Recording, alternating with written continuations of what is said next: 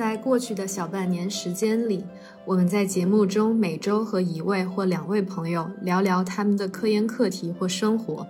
从藏区嘻哈到非虚构文学，再到科普写作。我们的嘉宾大多都是我们生活中的朋友，或是朋友的朋友。现在，我们也希望向在收听节目的大家发出这份嘉宾邀请。如果你是正在就读的博士学生，或已经工作的科研工作者，如果你在人文社科领域有比较成熟或正在进行的研究课题，如果有兴趣借助双重意识的平台和我们三个以及听众朋友们分享和交流自己的研究内容及体会，我们真诚地向你发出邀请。如果交流之后你和我们认定彼此合适，那我们希望你能成为我们未来节目的嘉宾。如果你身边有这样的朋友，也欢迎你帮我们牵线搭桥。你可以通过微信公众号后台或微博私信联系我们。另外，这份征友启事近期优先，长期有效。感谢你对双重意识一直以来的支持。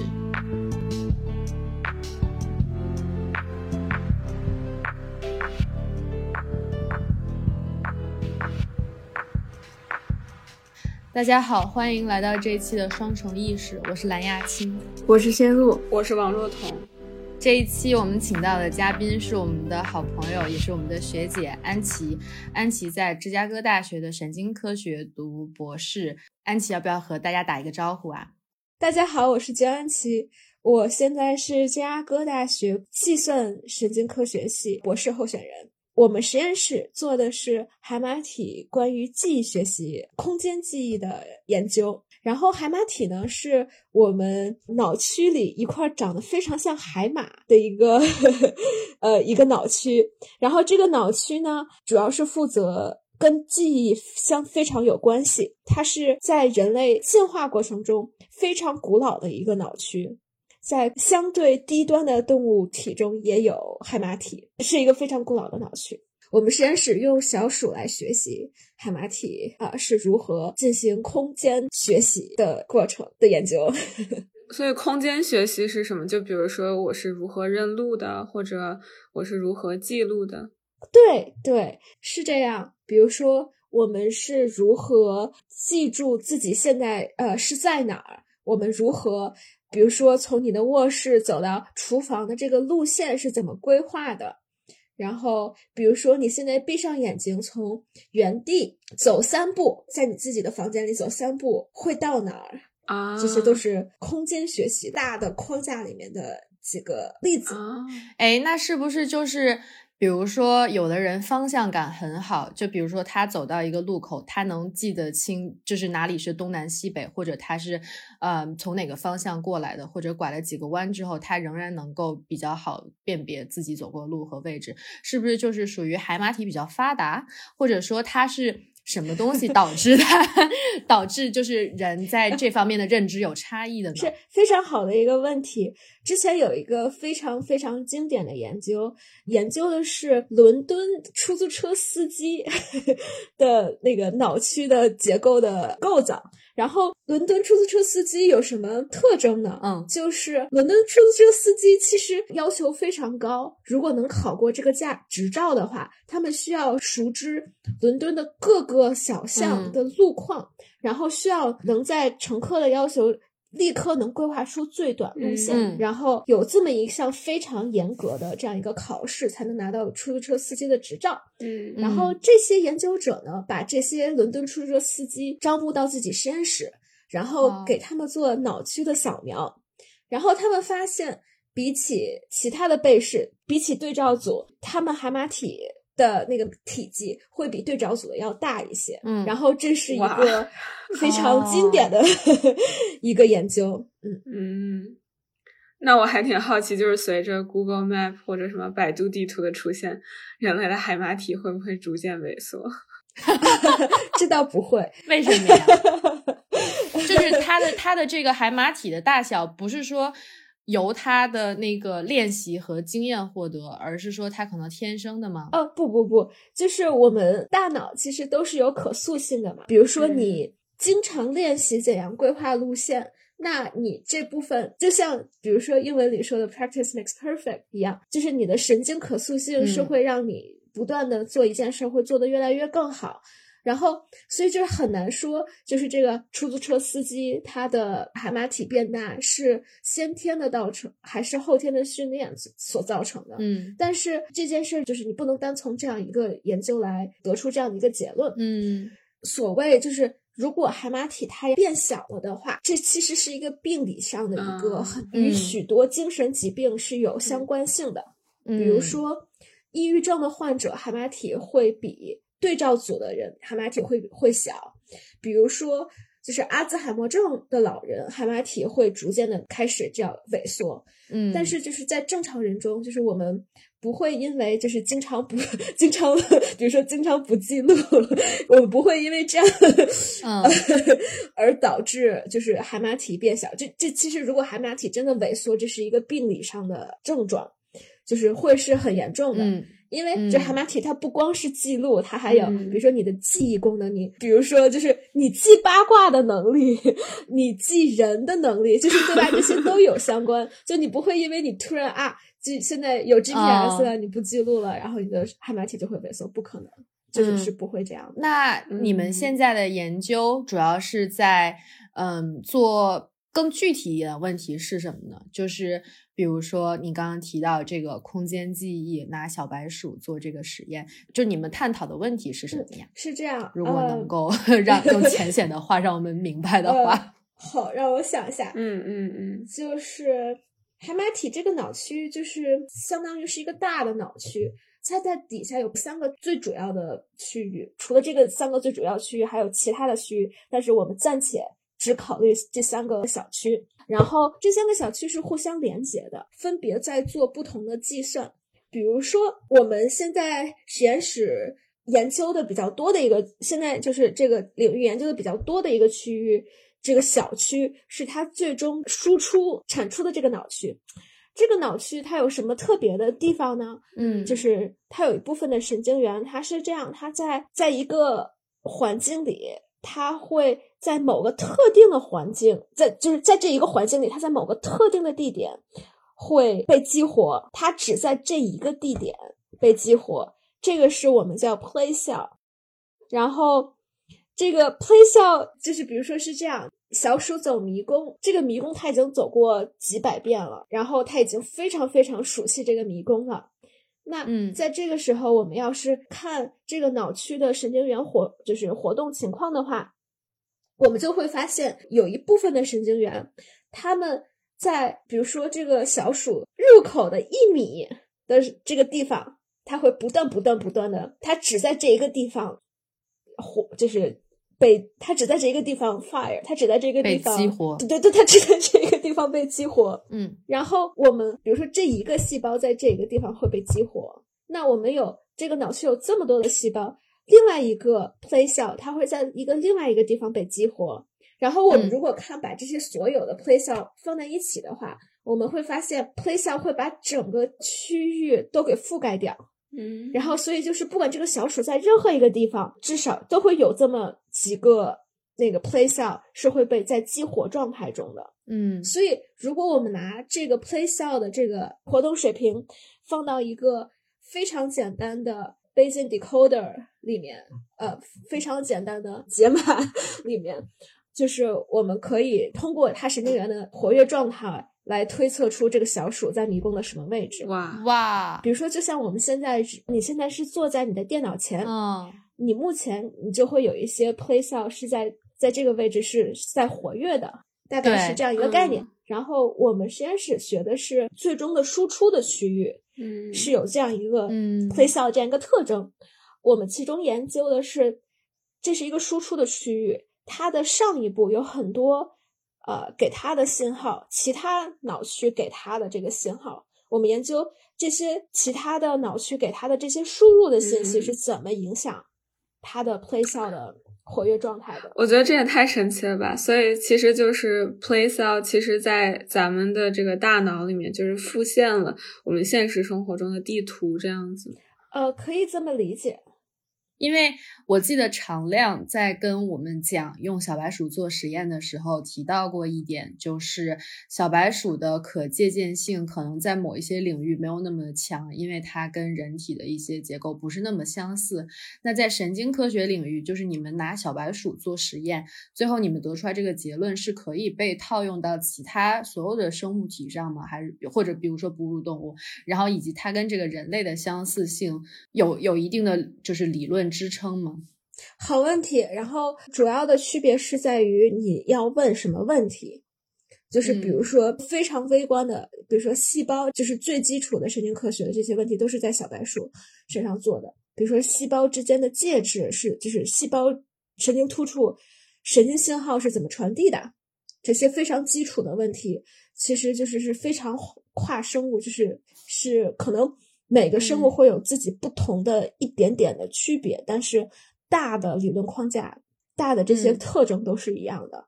所以就是主要是看你问什么问题。但如果越偏认知方向，越偏就是高端认知方向，比如说我怎么做决定，这些的话就没有办法用小白鼠来做，就是很难用小白鼠来做实验了。所以神经科学领域里也会有用不同动物来做实验的这样一个。呃，传统，比如说再偏认知一些，会用猴子做实验。嗯，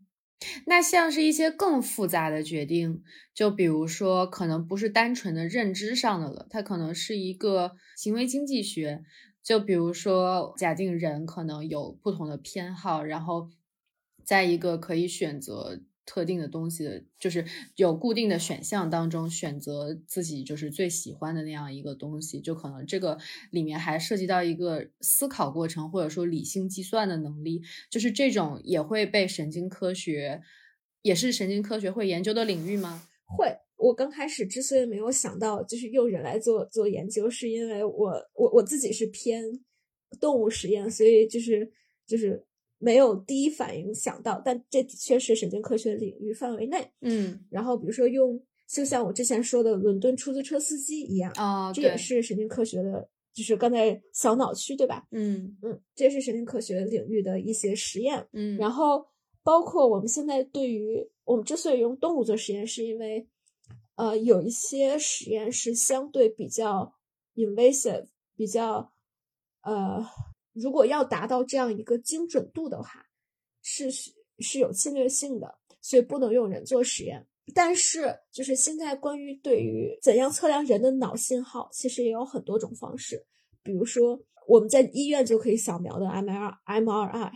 然后比如说 fMRI 是可以测量你脑脑区活跃度的，尽管这个精度还不是就完全精度没有那么准。然后，比如说还有一些。EEG 可以做人的脑电波的，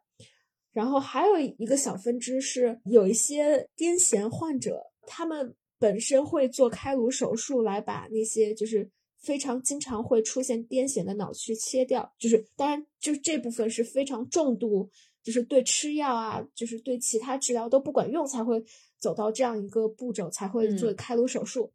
但是这些患者。他们在做开颅手术之前，他们要在脑子里要很精准准的测出到底是哪个脑区不断的开始发生，开始就是有这个 trigger 来形成癫痫。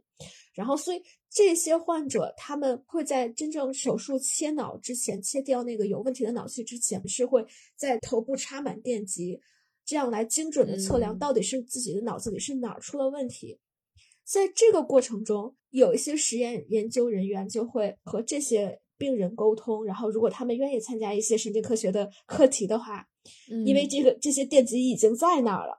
我们可以从人身上得得出这些呃基础科学的这样一些实验，可以在他们身上做，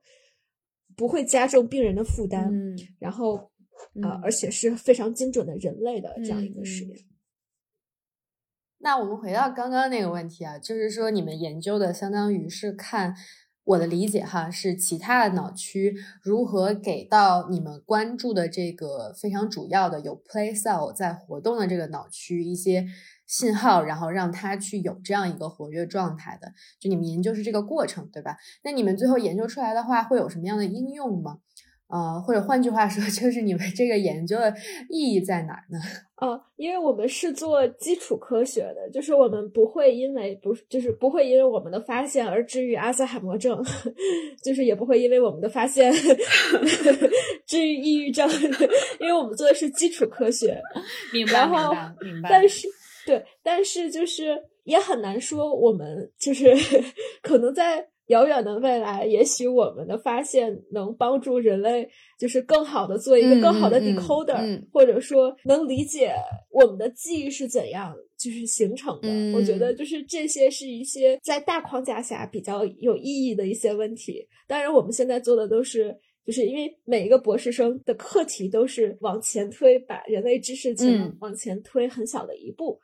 所以很难说，我们现在就是我，比如说我一个人，我自己一个人的课题能有什么很实际的应用？但是也许就是很多的这样微小的往前推的一步加起来，能让我们的理解更进一层楼。嗯嗯嗯嗯，我觉得你说的特别好，而且你提到就是这个概念，就是基础学科或者说做基础研究，其实也就触发我另外一个感兴趣的问题，就是因为像我们在接受本科教育的时候，其实就是大家的兴趣会不一样嘛。然后我觉得能够走到做博士研究的这样一群人，比如说我们自己，就肯定是因为有一些契机，然后让我们对一些话题产生了兴趣。然后，所以就还想问问你是怎么对神经科学这个这个话题，以及你现在研究，或者说，嗯，可能你在申请博士的时候，你没有预料到自己会研究这样的一个问题，但就是你一开始做研神经科学这个方向的时候，你是想走比较偏应用型的，还是就是说觉得自己应该投身于这种基础研究，然后贡献于这样一个大框架的这种知识体系？就你当初有有一个。清晰的想法吗？我刚开始学神经科学的时候，我其实是学视觉的，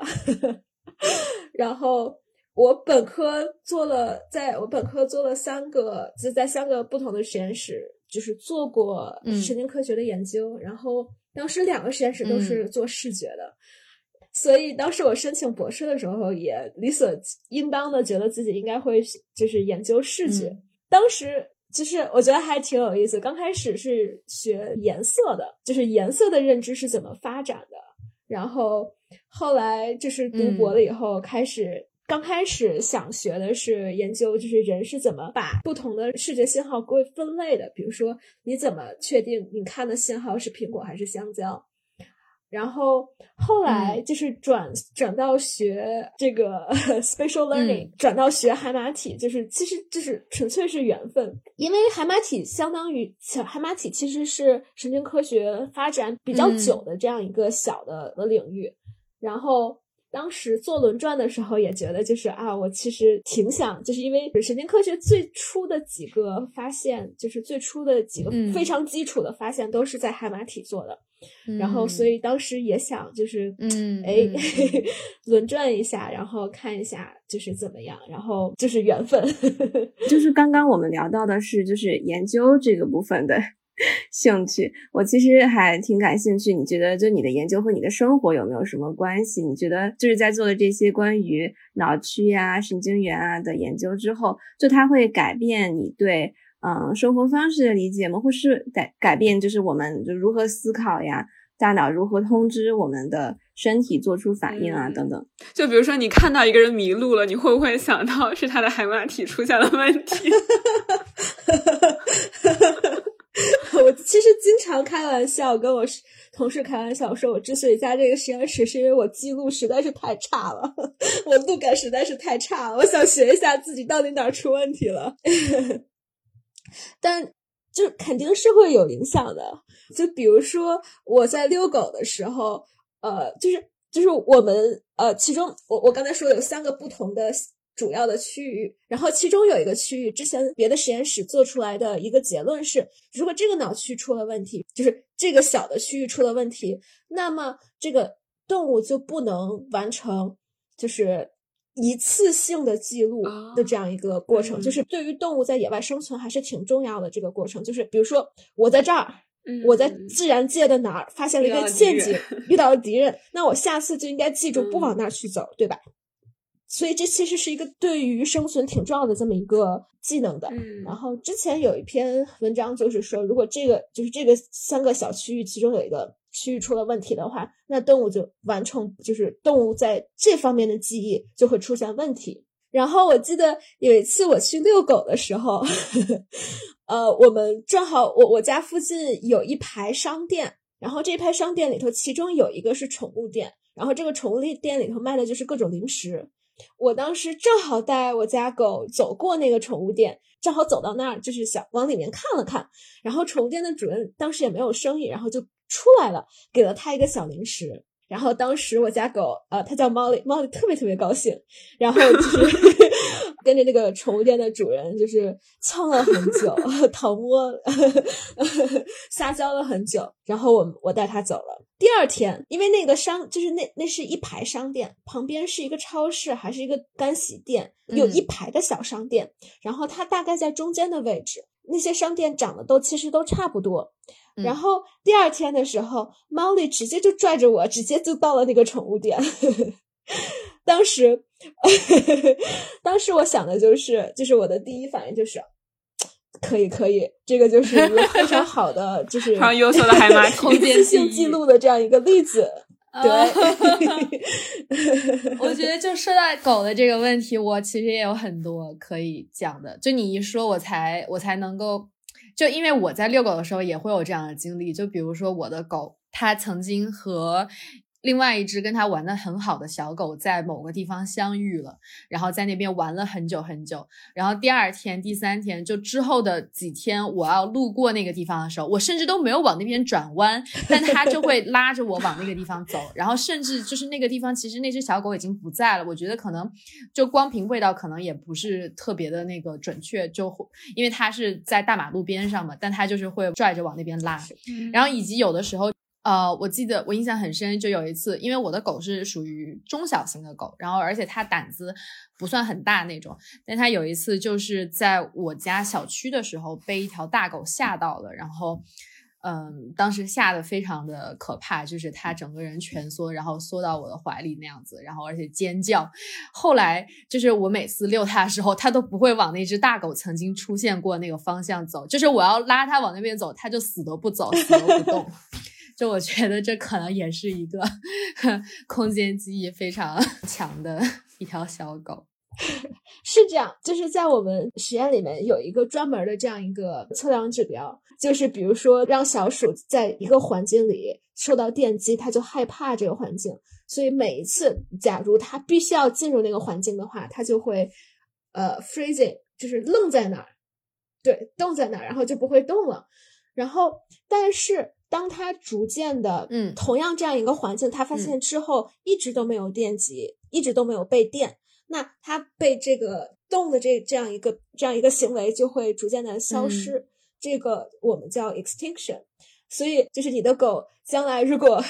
之后再往那块儿走，然后它发现没有那只大狗在吓它的话，它也会逐渐、嗯就是它也会有这样一个 extinction 的过程，就会就是不再害怕那个位置了。嗯，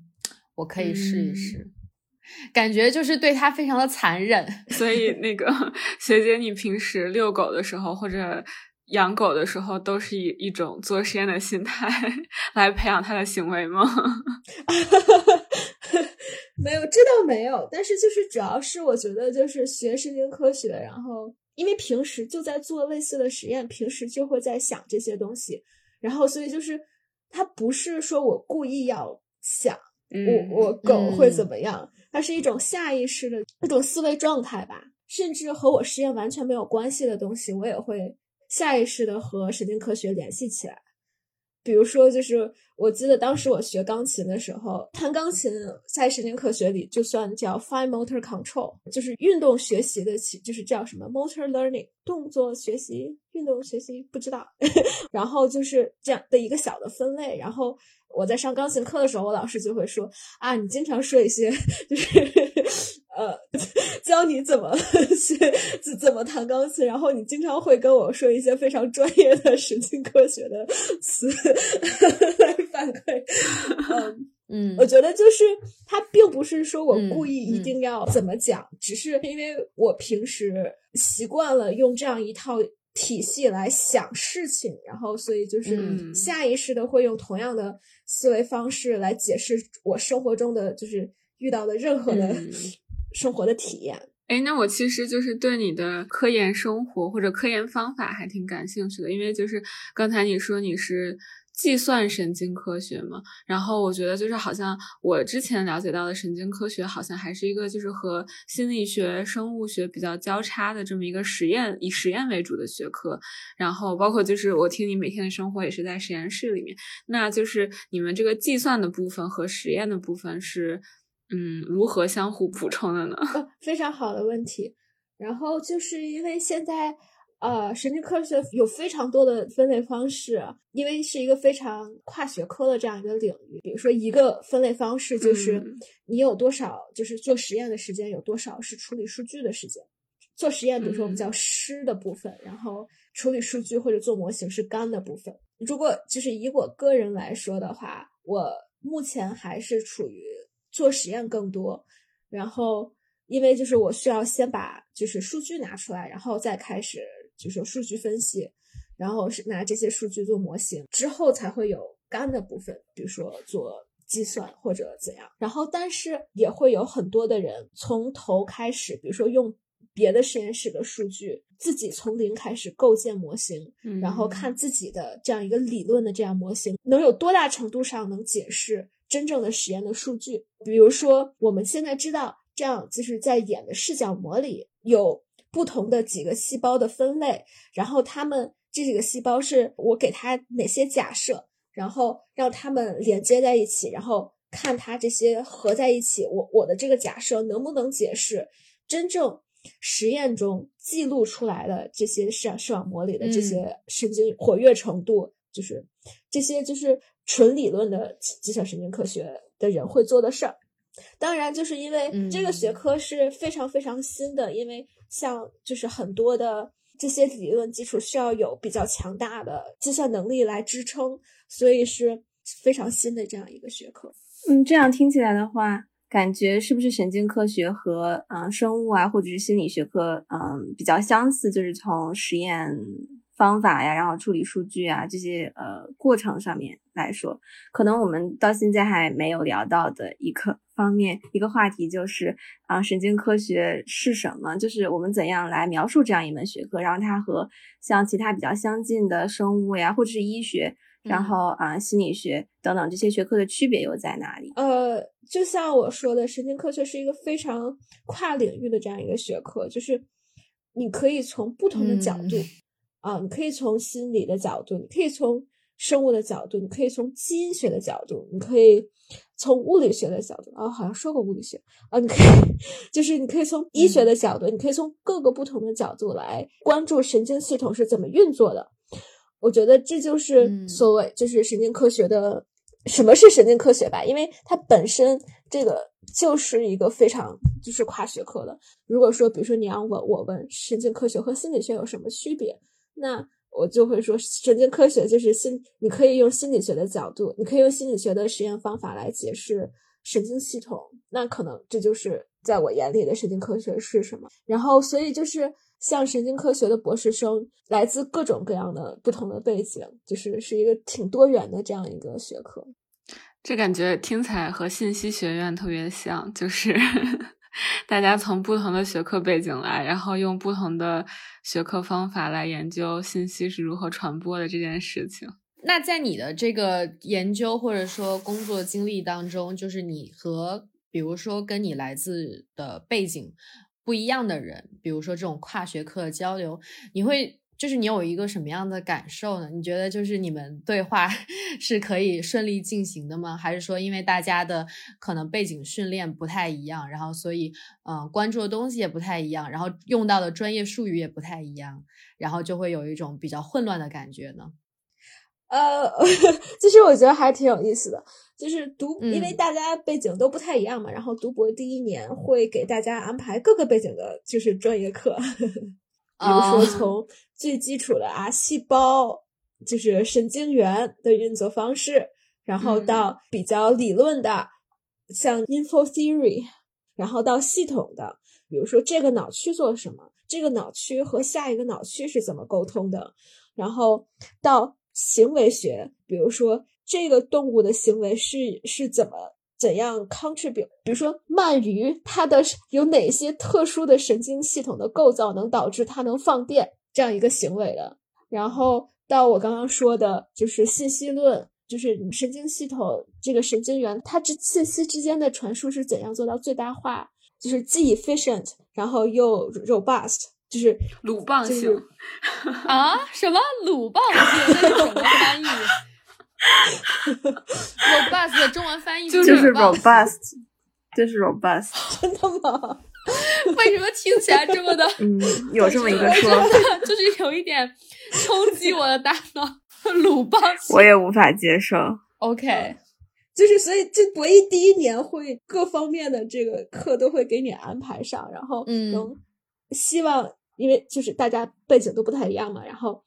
这样让大家能在某一些方面其实是可以沟通的。嗯，会有这么一个，就是博弈第一年会有很多的基础课，然后就是根据各个学科大家的来安排的。嗯，所以就是基本上就是不管你是从哪个学科，就是不管你是从什么背景过来的，总会有一门 这样博弈的基础课让你上的生不如死，上的非常的难受。嗯，那就是在你就是嗯平常的科研过程中呢，就比如说你有需要通过就是和不同领域或者不同背景的其他博士学生一起合作，然后一起完成一个任务的。这样的情境吗？然后就是你在合作的时候会有什么样的感受、感悟？呃，我觉得这也是我很喜欢神经科学领域的其中一个呃很重要的原因，就是你可以从很非常微观的角度，然后逐渐把它扩大、扩大、扩大，然后到一个系统的角度，然后再往上、往上、往上，到一个行为学的这样一个角度，从微观到宏观这样一刻，其实你可以就是联系联系到一起。嗯，然后。这是我非常喜欢神经科学的其中一个原因，来就是用用不同层面的这样一个方式来解释同一个问题。我觉得这个这一点就是非常非常，我我我非常喜欢。然后因为是不同层面来解释同样一个问题，然后所以就是大家的就是专攻都不太一样。嗯，对，然后所以就会有很多的就是合作。比如说，我们实验室是在做的是系统角度的这样一个分析。我和另外一个做微观角度的实验室有合作，然后我们在我的系统的角度会增加一个新的视角，看它的微观的生理结构。因为我们是从，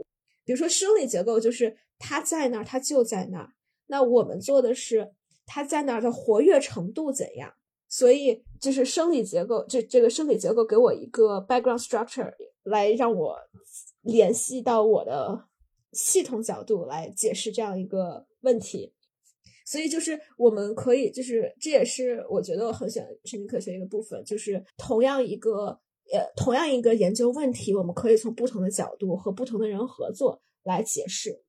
就前两天和仙露聊天的时候，然后仙露我觉得他提他提到一个观察特别好，就是在他学习信息科学的时候，就觉得因为信息科学就刚才我也提到嘛，就是感觉听起来就从我们的描述来看，感觉和神经科学就是它有相似的地方，就在于他们都是比较新兴的学科，然后都是比较交叉的学科，都是这种就是比较纵深，嗯，去研究一个问题，然后可能从。不同的角度，有不同就是专业背景的人一起来研究这个话题。但是这样呢，就是它一方面就又让人很兴奋，因为就是像你说的，有各种就是跨学科交流的机会，有各种不一样的角度。但另一方面呢，就有时候又会让人很困惑，因为就觉得就是所有的东西都可以被囊括在这里面。那我研究的到底是什么呢？就我不知道，就是你会不会有类似的困惑，或者就是你除了这样的困惑，可能我们提到就有没有什么其他让你一直很。不不解的困惑，或者困难，或者在思考的问题。我觉得，嗯，我我我不会有，呃，就是我自己到底在学什么的这样一个困惑，是因为我不会想把自己学的东西贴一个标签，然后就是说我现在在用什么样的思维方式来学这个东西。比如说我们现在做的实验，有一部分就是比较和微观生物和基因学可能有一些联系，然后。可能有一部分和物理也有一些联系。然后我不会想我现在学的是什么，不会觉得就是困惑，是就是我现在到底学的是不是神经科学？是因为就是我觉得我不会把它具体到说我在用什么样的一个方式方法来学我现在学的这个课题，我只是。在想，就是我，比如说我要学我这个课题，我需要哪一些的 skill set 技能，然后我需要把相关的技能都学会了，大概是这样一种状态吧。然后我觉得，嗯，其中一个困惑就是一个 所有是做实验的人可能会都会在想的一个问题，就是，呃，我怎么保证 reproducibility 的一个问题。就是，而且不光是神经科学，你像什么呃，其他的实验科学都会遇到这样一个问题，就是我怎么保证我今天做的实验，用我所控制的是变量和明天做的实验结果是一样的？其实这是一个呃挺大的一个问题。然后，比如说我用同样的方式训这只小鼠，它就可以训出来；为什么我训下一只小鼠用同样的方式一模一样的，它就训不出来？它们甚至是同一同一包的兄弟，对吧？嗯，像这种问题，然后或者说我用同样的实验操作，为什么出来的结果不一样？嗯，那我其实就是还有一个 就是 follow up 问题，是关于这个。嗯，就是 reproducibility，就是嗯，怎么说实验的可重复性的问题。嗯，就因为我记得就在很早之前，我看过这么一个讨论，就是我们有的时候，比如说我们做一个假设，然后去按照一定的实验步骤做这个实验，然后最后我们出来发现，就那这个假设它就是显著的。那我们就就可以相当于就是发一篇呃论文，然后来汇报这个显著的成果，然后去呃呃得出一个结论。那就是可能在另外一些时候，就可能我们的这个假设会发现，就是同样我们去 follow 了这样的实验步骤，但是就是它出来就是不显著的。比如说像你说，那我们就是在同样的情况下用同样的方法去训练两只，就是它几乎是完全一样的小鼠，那它出来就是还是不显著的。那这样的情况，你们会去如何对待这样的情况？就比如比如说你们会把它定义为是一个失败吗？还是说？一般是下一步，你们还会有一些就是 follow up 的实验，然后以及就是在领域内，就比如说这样，它可以成为一个结论嘛？就因为其实就是你也可以把它理解成一样的结论嘛，就是它不显著，就它这个变量它是没有没有原因的。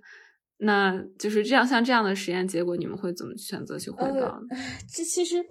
呃，好像就是你说啊，这个就发现这个这个操作它不显著，然后就完了。其实这是一个非常非常漫长的过程，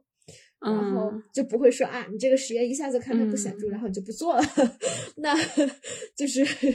是是一个非常漫长的过程。呃，尤其是我们会为了保证就是可重复性，我们会给自己的实验的每个步骤定一个标准。嗯，然后这样能从客观上就是降低主观性，然后所以就是人为的 experimental bias 会相对小一些。experimental bias 就是同样一个实验，不同的人做不同的结果。嗯，我们会把每一个过程都会就是标准化，然后比如说这个老鼠要跑到什么样的标准，我们才会把它列进我们的实验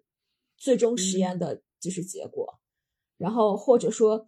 比如说，我们做一个操作，然后发现，哎，它不显著。然后，那到底是什么原因导致了它不显著呢？我的这个操作，它真的就是是像我想象的那样进行了下去了吗？比如说，我以为我抑制了这个神经元的活跃性，但它真的抑制到了吗？就是或者说我我以为我激活了这样一个神经通路，我真的激活了吗？是一个不断不断的 trouble shooting 的这样一个过程。包括甚至比如说，我们发现最好的实验设计是你不管你这个自己的想法，最后得出来的结果是显著的还是不显著的，都能回报。嗯，就是这是最好的一个实验设计，然后也是我们都在追求的这样一个实验设计。所以就是只要实验的过程是严谨的，其实，在神经科学这个领域内，至少就是是没有一种过度说对于显著性的追求。其实也就是肯定显著的话，还是更好发 paper。但是现在有非常多种方式来发 paper，不一定非得要靠一个显著性。而且就是像我们，哪怕你这个不显著，你仍然可以做模型来解释它，对吧？所以就是有非常种方式，我们并不依赖这一种标准来发 paper。嗯，其实这个讨论很早就有了，就关于可重复性在这种嗯呃社会科学领域的实验里是不是一个必要的标准？然后有的科学家就会说是必要，有的科学家就会说是不必要。然后我一个感受是，嗯，到到今天就是渐渐的来看，就是可能更多的社会科学家的共识是说，嗯，就是这个可重复性。必不必要，就也要看看具体情况，因为可能有一些实验，它就是在特定的时空下发生的，就是不仅从空间上，就比如说不同的国家、不同的地区，可能甚至不同的村落，然后还有在不同的时间段下，你就算你控制这个变量控制的再好，然后还是会有一些影响和干扰项，以及你没有控制到的因素，所以。就它曾经是一个非常必要的标准，就是大家会把它当成一个，就是你做实验之后你得出来的数据，呃，一定是要有可重复性的。但是现在就是大家渐渐会把这个标准放得更低，而且会更加具体情况具体讨论。对，生物学其实是需要这样一个可重复性的。比如说，你做了一个癌症的药，你并不希望它今天可以 那个今天有效，明天没有效，明天就不可 以。对对对对对对，很不一样，对吧？是的，也是自然科学和社会科学的一个不同吧。那今天非常开心和安琪聊了很多关于神经科学的呃话题，然后我们希望。你的实验 顺利，谢谢，请多多和我们分享